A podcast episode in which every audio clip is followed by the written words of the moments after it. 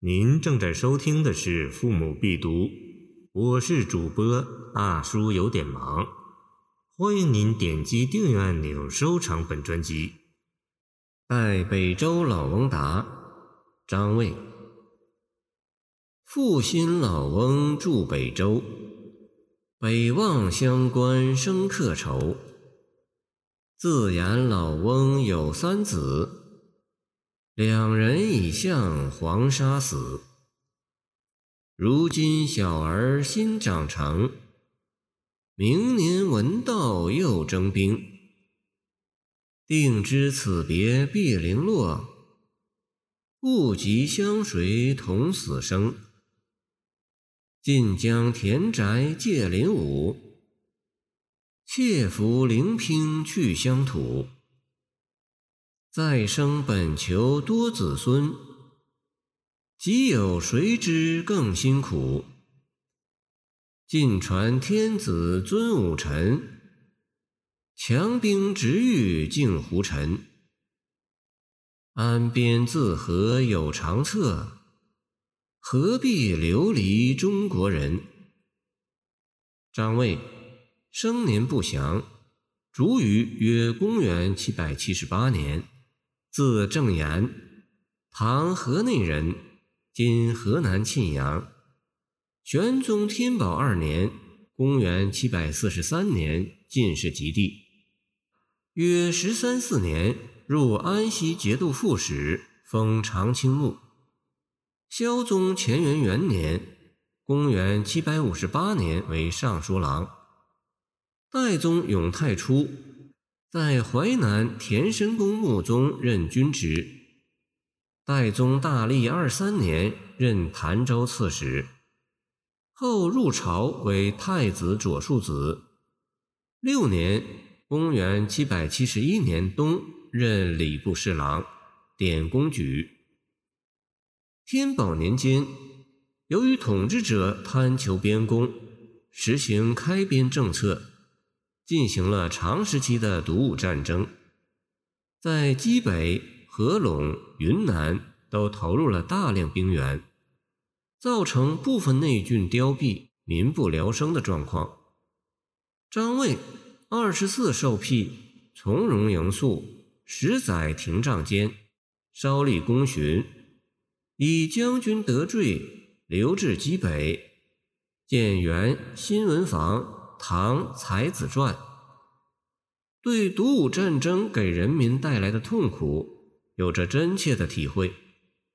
待北周老翁达作于天宝十二年前，唐殷凡和《月英灵集》已提到此诗，是最早揭示这一严重社会问题的诗作之一，可与杜甫《兵车行》并读。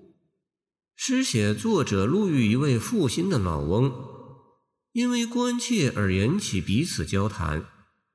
从交谈中得知，老翁原是北方人，为了保全身边唯一的儿子的性命，躲避要命的兵役，才流离他乡下力为生的。这个普通人的遭遇，引起诗人莫大的哀怜同情，遂发为歌诗。带其古呼，希意引起当局的重视。诗的前十二句必叙老翁悲惨遭遇，共分三层。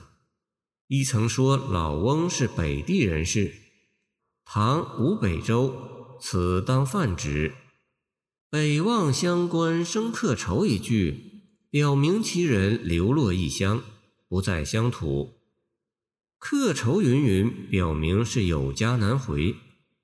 又说老翁有三个儿子，其中两个都是当兵阵亡的，这是客愁之外的又一重悲痛。第二层叙老翁第三子刚刚成人，又面临当兵的威胁。明年文道又征兵句的“明年”又等方面。表明当时征兵何等频繁，几乎成为一种灾难。虽说只是耳闻，老翁已经深信不疑，从而打定逃亡的主意。定知此别必零落，不及相随同死生。守在乡土，骨肉分离是死；逃往他方，流离失所，大不了也是死。与其分离而死，不如死在一处。客观平淡的叙述中有逐悲者。第三层写流离他乡的辛苦。本来柏有田宅，因为要逃亡，只好荐让给同乡四邻。人们不是说多子多福吗？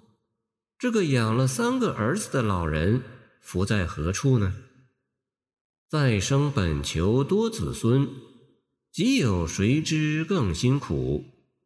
这是十分忠厚朴实而令人鼻酸的话。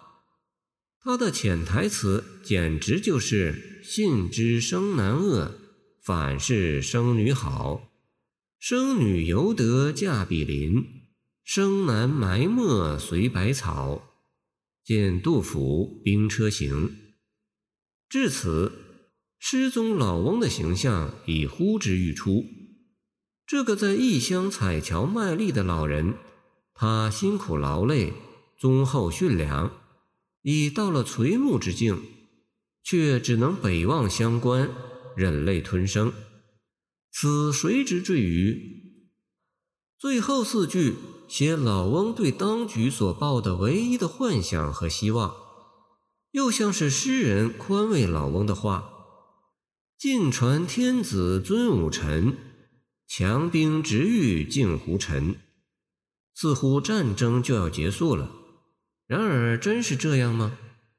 这两句值得读者认真思索一下。难道此前的战争不断，仅仅是因为武臣未尊、边兵不强、匈奴未灭的缘故吗？难道结束边塞战争就只能靠征服吗？也许确实有将帅无能，致使胡马难牧的情况。然而，更主要的原因。不是杜甫一针见血指出的“边庭流血成海水，五皇开边亦未已”吗？见《兵车行》。诗人这里是正言还是正言欲反？是宣布着希望还是暗示着失望？大可玩味。武臣呀武臣，还是止戈为武才好。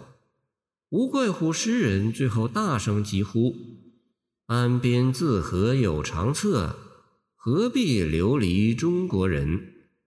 这是朴旨的呐喊，是为民请命的正义的呼声。这声音虽然不能唤醒沉睡的玄宗，却赢得后人肃然起敬。感谢您的收听，我的 QQ 号码幺七二二九二二幺三零，希望您继续收听我们的后续节目。如果您喜欢我的作品，请关注我吧。